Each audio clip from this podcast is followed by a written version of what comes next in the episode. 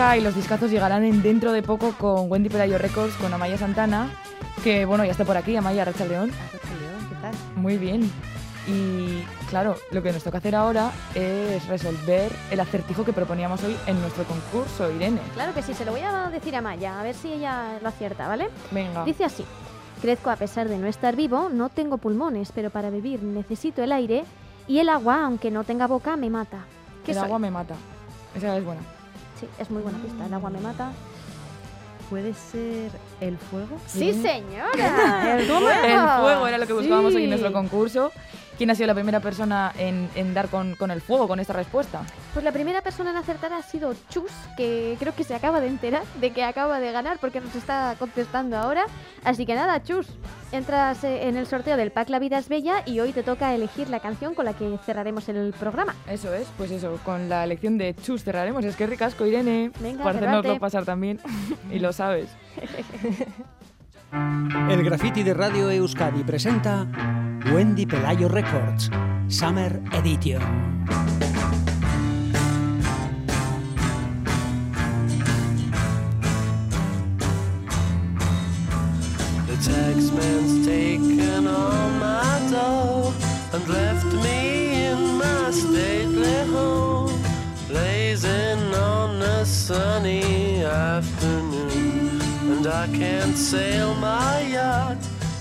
Wendy Pelayo Records en su edición veraniega con Amaya Santana, Amaya Rachel León, bienvenida a bordo. Arrocha el León bis. eso es. Bueno, ¿qué tal estás? Pues muy bien, Anne. Venía así de camino al estudio pensando que se ha quedado muy buena tarde para hacer un aquelarre.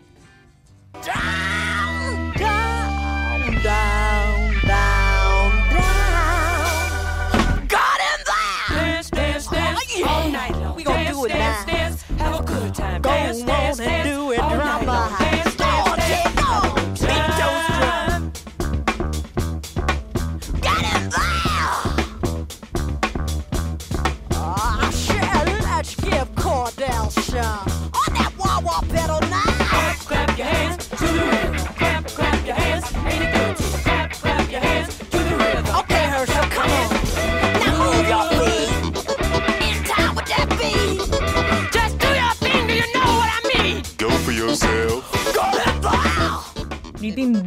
Temazo con el que arranca Wendy Pelayo Records, Betty Davis. La gran Betty Davis. Oh, mama. Menudo Oh, temazo mama. para empezar. Qué rollazo tiene esta mujer, qué estilo, qué chorro de voz. Y bueno, destacamos en el Instagram de Wendy Pelayo Records eh, la compilación de Bumpy Soul, el subsello de Munster Records, que editó en 2005 eh, bueno, una colección de sus grandes éxitos de Betty Davis que llamó This Is It. Y bueno, la portada, pues juzguen ustedes, aparece ella eh, incombustible y exuberante total. Si te parece, repasamos un poco brevemente su infancia. Claro. ¿vale? Porque fíjate, estando en la granja de su abuela, la pequeña Betty, bueno, la granja estaba en Carolina del Norte, y Betty escuchaba a B.B. King, Jimmy Reed y Elmore James, entre otros. O sea que ya estaba escuchando a las grandes desde bien pequeñita y así a los 12 años ya escribió su primera canción a la que tituló Voy a hornear la tarta del amor. Oh, Quiero esa receta, Betty. Totalmente. Si nos estás escuchando. ya, no, ya no es un filtro, es la tarta del amor. Es la tarta que va a hornear, la tarta del amor. Y bueno, así a los 16, eh, aburrida en su Pittsburgh natal, se traslada a Nueva York, donde vive con su tía y frecuenta el mítico Greenwich Village, donde se empapa de la cultura folk de los años 60 y ahí, bueno, hace migas con nada, nadie más y nadie menos que Jimi Hendrix y Sly Stone, que ya los quisiera yo para mi cuadrilla. Y tanto, y tanto ya que sí. Imagínate irte de cañas con esta con gente. ¿no? esta, sí, sí, con estos dos, esta Y, y al tiempo, bueno, empieza a trabajar también de modelo porque, bueno, pues es que tiene un tipazo eh, impresionante, Ujú. pero pronto esta profesión le aburre porque dice que no implica actividad cerebral y que es consciente de que esto solo le durará pues mientras, mientras luzca bonito, ¿no?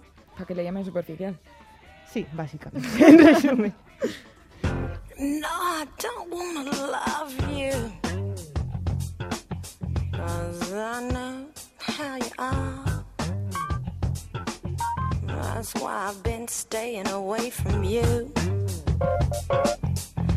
That's why I haven't called you. possess my body. I know you could make me scrawl. I know you could have me shaking. I know you could have me climbing walls. Uh, that's why I don't want to love you.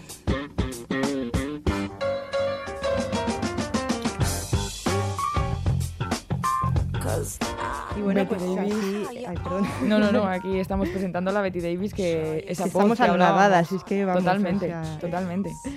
Pues sí, se va aden- adentrando así en, en la música, que es realmente lo que le apasiona. Y empieza haciendo sus primeros pinitos con un par de singles y también escribe canciones para el grupo de Chambers Brothers.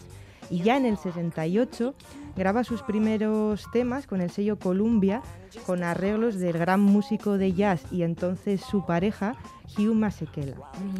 Un año después, en la primavera del 69, comienza su idilio con el tormentoso Miles Davis, Miles Davis. Ajá, de quien tomará su apellido por matrimonio, pero luego lo mantendrá a nivel artístico después del divorcio, porque Claro. acabó en divorcio.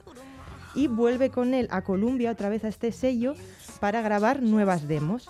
Grabaron tres temas originales de Betty y dos versiones de Cream y de la Creedence Clearwater Revival.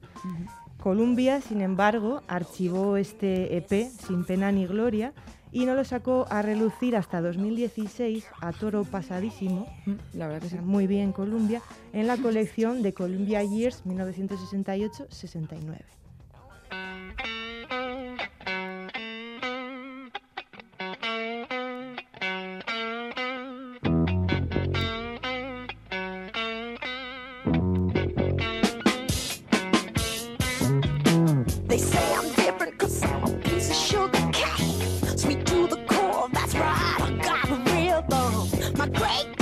Grandma didn't like the foxtrot. Now instead she spit it's nothing boogie tram on drain.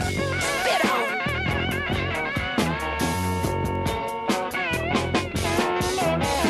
They say I'm different cause I eat chitlins. And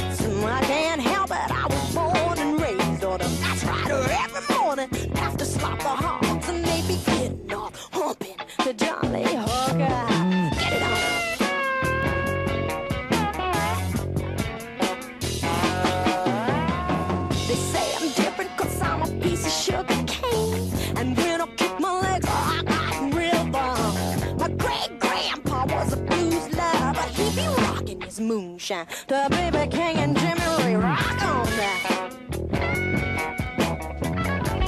Hoy hablando de Betty Davis, hablábamos, a- eh, Amaya y yo fuera de micros, que todavía flipando con que con la, con la relación que tuvo con Miles Davis, que también tiene una vida bastante interesante. Sí, sí, sin duda. Y, pero es justo decir que fue ella quien le influyó a él musicalmente y también a nivel estético. Ella le introdujo en nuevas corrientes que le llevarían por la psicodelia, influenciado también a su vez por sus colegas Jimi Hendrix y Sly Stone. Que luego hubo, hubo también bronca y salseo porque Miles Davis se, pen- eh, se pensaba que estaban liados Betty y Jimi Hendrix y bueno, en fin. Pero de todo eso salieron, salieron grandes temas y grandes álbumes, que es de lo que se trata. Y bueno, hay que decir que Miles le dedicó a Betty una canción, Backseat Betty, y utilizó su imagen para la portada del álbum Fields de Kilimanjaro del 68. Claro. El idilio tormentoso, ya os decimos, pues eh, durará hasta el 70, que entonces lo deja, Betty lo deja con Miles y se traslada a Londres. Al cabo de un año regresa a Estados Unidos con la intención de grabar con Santana, familia mía, muy buena gente, pero en lugar de eso, por Un lo que sea, grabó con una banda funky que, bueno, la, la perdonamos porque es Betty Davis. Y así salió su LP homónimo, Betty Davis, que vio la luz en 1973. Vale. Hay que destacar que ella lo escribió, lo produjo y se encargó de absolutamente todos los arreglos. Y bueno, los siguientes años publicará They Say I'm Different, que sonaba antes, que efectivamente ella es diferente, y también el álbum Nasty Gal, eh, que ninguno de ellos fue éxito de ventas en su momento, pese a incluir temazos como este.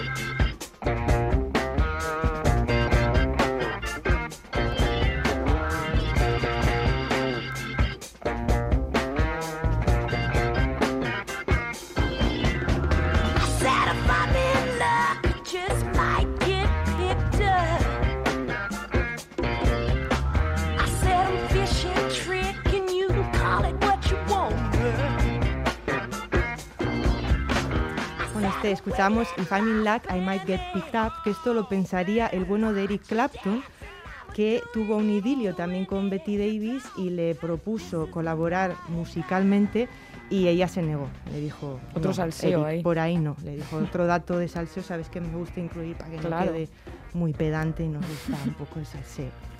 Y bueno, ahora ya me pongo en modo social y, y ya seria, porque hay que reivindicar la, la labor que ha hecho Betty Davis, porque fue pionera escribiendo letras de índole abiertamente sexual cuando las mujeres no tenían ese poder, digamos, ¿no? Y bueno, luego sobre el escenario, pues hay que decir que sus shows no eran eh, aptos para tibios, y todo esto, pues bueno, la llevó a que estado en Estados Unidos, en su tierra natal, pues la vetarán en más de una ocasión. Entonces, bueno, en la época gustaba más en Europa y es que, bueno, pues era Betty Davis, bueno, era, ¿no? Es que sigue presente entre nosotras y es demasiado diferente, demasiado salvaje, es indomable. Y bueno, eso llevó a que tampoco el sello Island Records, que fue el último que estuvo con ella trabajando, eh, bueno, pues dejó de apostar po- co- eh, por ella y ella pues decidió retirarse deportivamente. Con tal mala suerte que al de poco pues falleció su padre, esto la sumió en una gran depresión, la llevó también por un viaje espiritual por Japón y ahí se hizo fan del silencio y desde los 80 pues eh, como ella misma se autodefine, es una mujer, se ha vuelto una mujer silenciosa. Este mes de julio ha cumplido 76 años y vive pues eso, apartada de los focos y, y cerca de su Pittsburgh natal.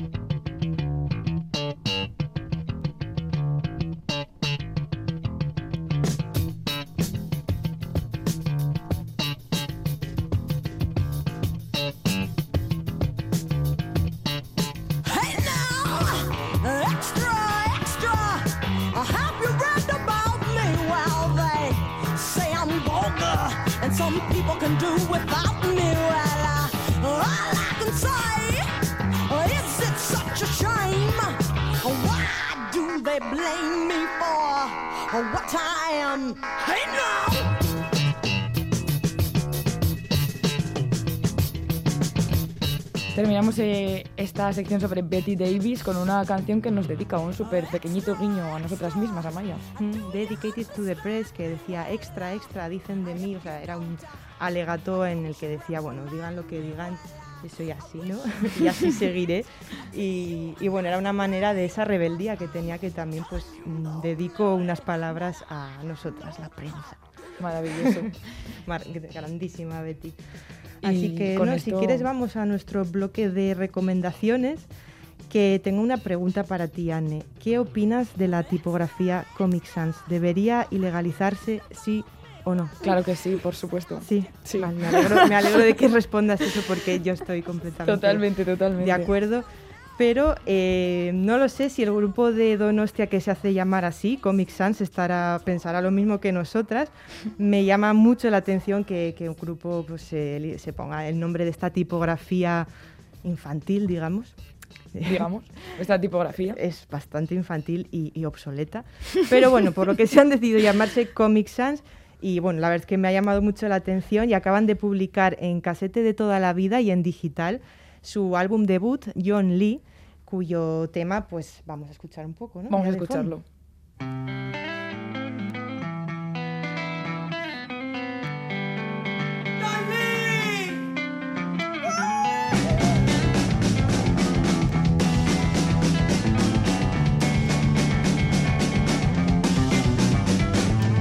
John Lee, este tema de, de la primera recomendación de hoy, el grupo de Donostia Comic Sans. Que han editado eso con el sello independiente Ascar Syntax, también de Donostia, y me llama la atención también cómo se describe este cuarteto eh, a sí mismos, ¿no? su estilo musical. Dicen emo psicodélico tirado a las culturas y raíces del summer pop coreano. Ahí queda esa exquisita Ahí definición. queda eso. Y, de, y ahora, hablando en serio, es muy recomendable su debut, John Lee, que incluye temas de títulos inquietantes como Letra por terminar y traducir, o, esta es mi favorita, Natasha Montada, que además de luego... Viva los juegos de palabra Totalmente. absurdos. Me cuesta claro un que Yo poquito no lo he sí. pillarlo, pillado. pero es maravilloso. Natasha, Nata- Natasha, han montado. Natasha Montana. Ah, Nata Monta. Nata Ah. Ahí queda eso.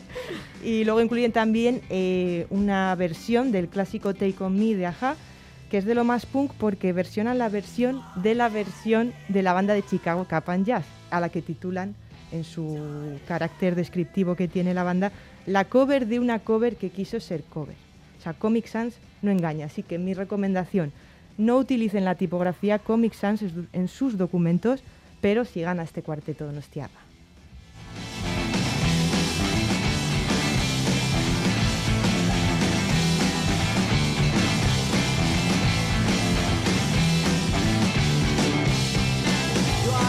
Comic Sans, esta recomendación de hoy de, de Wendy Pelayo Records, eh, Amaya Santana, Milla Esquer, la apuntamos. soy. Y te esperamos la semana que viene con más ganas de, de discazos, de temazos y de que vuelvas. Claro que sí. Es que ricasco. Es que ricasco. Agur.